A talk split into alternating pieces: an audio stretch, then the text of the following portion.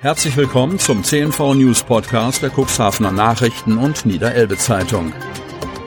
In einer täglichen Zusammenfassung erhalten Sie von Montag bis Samstag die wichtigsten Nachrichten in einem kompakten Format von sechs bis acht Minuten Länge. Am Mikrofon Dieter Büge. Mittwoch, 22. Juni 2022. Lohmsmoor. Ortsrat ist für Baugebiet. Cuxhaven. Baugrundstücke sind im Stadtgebiet von Cuxhaven heiß begehrt. Besonders die jüngere Generation ist auf der Suche nach bezahlbarem Baugrund. Auch Neubürger mit Arbeitsplatz in der Stadt haben dem Vernehmen nach oft erhebliche Probleme, in Cuxhaven Grundstücke zu finden. In Salenburg schickt sich die Immobilientochter IDB der Stadtsparkasse Cuxhaven seit längerem an, das Baugebiet Lohmsmoor zu erschließen. Auf der jüngsten Sitzung des Ortsrates wurden jetzt die aktualisierten Pläne von der Verwaltung vorgestellt. Wenn das Thema Lohmsmoor auf der Tagesordnung einer Sitzung des Salenburger Ortsrates auftaucht, dann ist das Bürgerinteresse groß. Auch am Montagabend waren die Besucherstühle in der Aula der Schule gut besetzt. Bevor die überarbeiteten Pläne vorgestellt wurden, ergriff Cuxhavens neuer Baudezernent Andreas Eickmann das Wort. Der Dezernent wünschte sich einen offenen, fairen und ehrlichen Austausch miteinander und gab mit Blick auf das Lohmsmoor zu bedenken, dass es viele Facetten und Sichtweisen auf das Vorhaben gebe. Eines macht Andreas Eickmann jedoch klar. Wir treffen heute keine Entscheidung über einen Bebauungsplan. Heute entscheiden wir darüber, ein öffentliches Verfahren auf den Weg zu bringen. Mit großer Mehrheit votierten die Vertreterinnen von CDU und SPD im Ortsrat erneut für das geplante Baugebiet Lohmsmoor. Drei Gegenstimmen kamen von den Grünen und der Wählergemeinschaft Die Cuxhavener. Collage eines Fraktionsvorsitzenden in Hitleraufmachung auf Facebook. Cuxhaven. Eine Collage, die den Fraktionsvorsitzenden der im Rat vertretenen Wählergemeinschaft in Hitleraufmachung zeigte, kommt einen 44-jährigen Facebooker möglicherweise teuer zu stehen. Amtsrichter Stefan Redlin verhängte am Dienstag eine Geldstrafe in Höhe von 800 Euro, nachdem er den in Cuxhaven lebenden Mann zuvor der Beleidigung einer im politischen Leben stehenden Person für schuldig erkannt hatte. Er widersprach damit der Auffassung des Beklagten, dass die Darstellung eines, ich zitiere, mit Seitenscheitel und Zwei-Fingerbart, Zitat Ende, sowie einer Wehrmachtsuniform verfremdeten Rüdiger Kurmanns als Form der politischen Satire durchgehen darf. Um die Frage, wo die Grenzen von Kunst und Meinungsfreiheit verlaufen, war es in der vorangegangenen gut zweistündigen Verhandlung gegangen. Der Anwalt des Beschuldigten, der noch im Gerichtssaal ankündigte, im Namen seines Mandanten Rechtsmittel gegen die am Dienstag gefällte Entscheidung einlegen zu wollen, hatte darauf zu pochen versucht, dass besagter NS-Vergleich zweifelsohne geschmacklos gewesen sei, jene bald nach Veröffentlichung wieder gelöschte Collage aber als Mittel der politischen Auseinandersetzung, nicht etwa als persönliche Diffamierung gedacht gewesen sei. Wir sind hier nicht in einem Mädchenpensionat, fügte der Anwalt hinzu.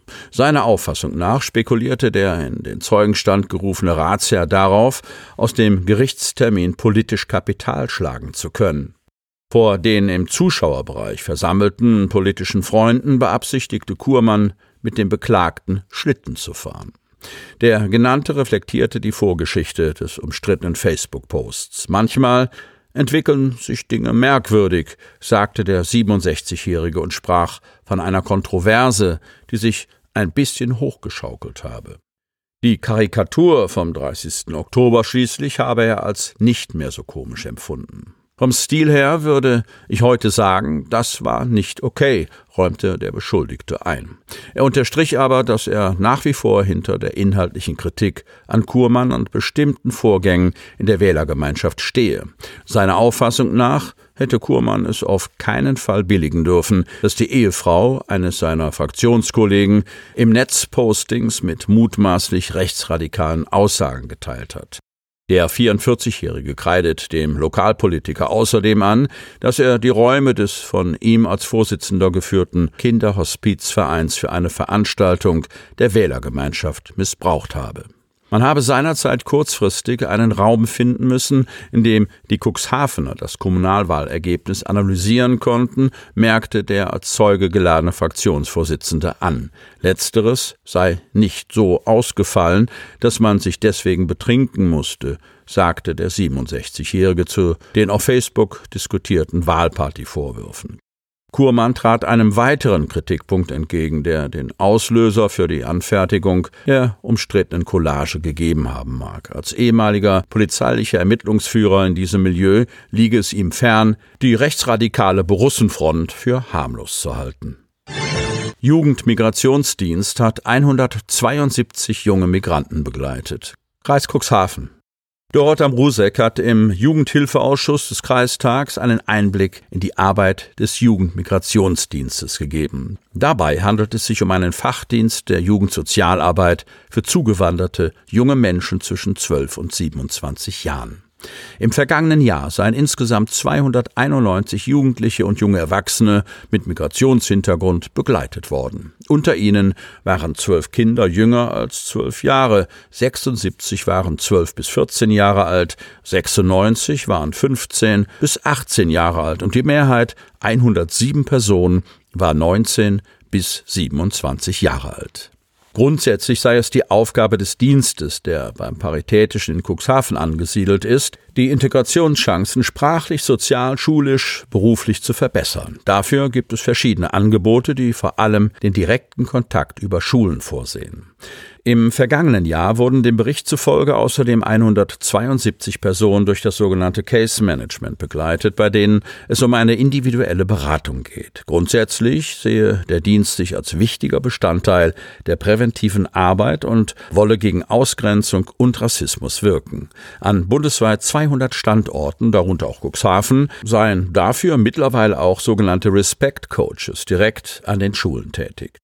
Neu ist seit Jahresbeginn das Programm Jugendmigrationsdienst im Quartier, das den Fokus auf die Lebenssituation der Bewohner in Cuxhaven Stadtteilen richtet und gemeinsam mit diesen das Quartier beispielsweise durch neue Freizeitangebote mitgestalten möchte. Damit Sie ab sofort keine Podcast-Folge mehr verpassen, benötigen Sie lediglich einen sogenannten Podcatcher. Auf den meisten Smartphones ist dieser bereits vorhanden. Falls nicht, dann suchen Sie ganz einfach in Ihrem App Store nach einem kostenlosen Podcatcher wie zum Beispiel Spotify, Apple Podcast oder AntennaPod. Sie hörten den Podcast der CNV Medien, Redaktionsleitung Ulrich Rode und Christoph Käfer. Produktion Rocket Audio Production.